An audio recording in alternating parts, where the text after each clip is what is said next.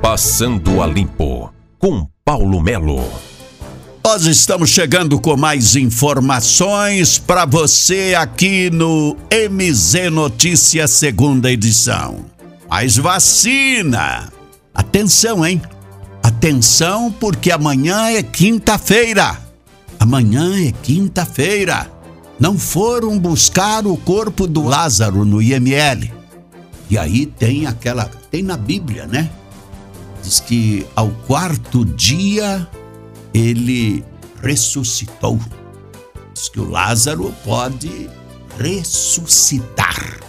Então, fiquem de olho. Fiquem de olho.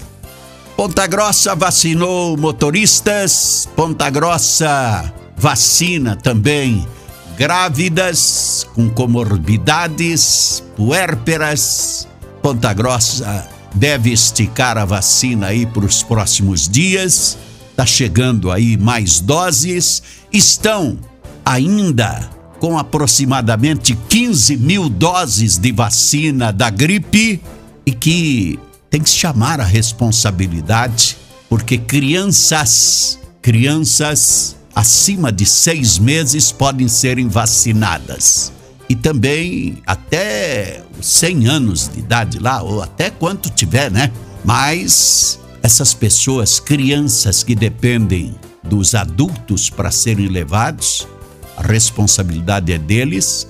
E os idosos também. Tem idosos que têm que ser levados para vacinar. Então, os responsáveis têm que serem chamados atenção, serem chamados à responsabilidade.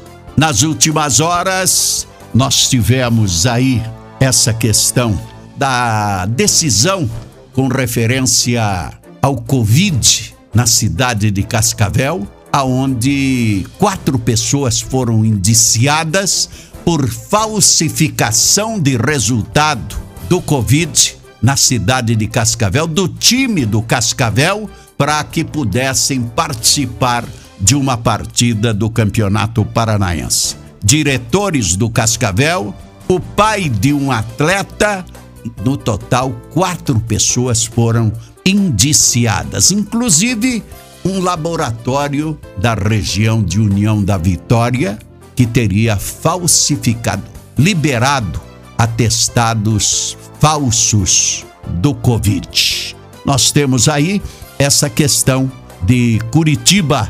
Na madrugada de hoje, um incidente verificando aí a questão com a morte de um entregador de pizza. Violento acidente na capital paranaense, lá no alto da 15. O entregador de pizzas morreu e na caixa estava escrito: Senhor, não deixe que três reais por entrega se torne lágrimas nos olhos da minha mãe.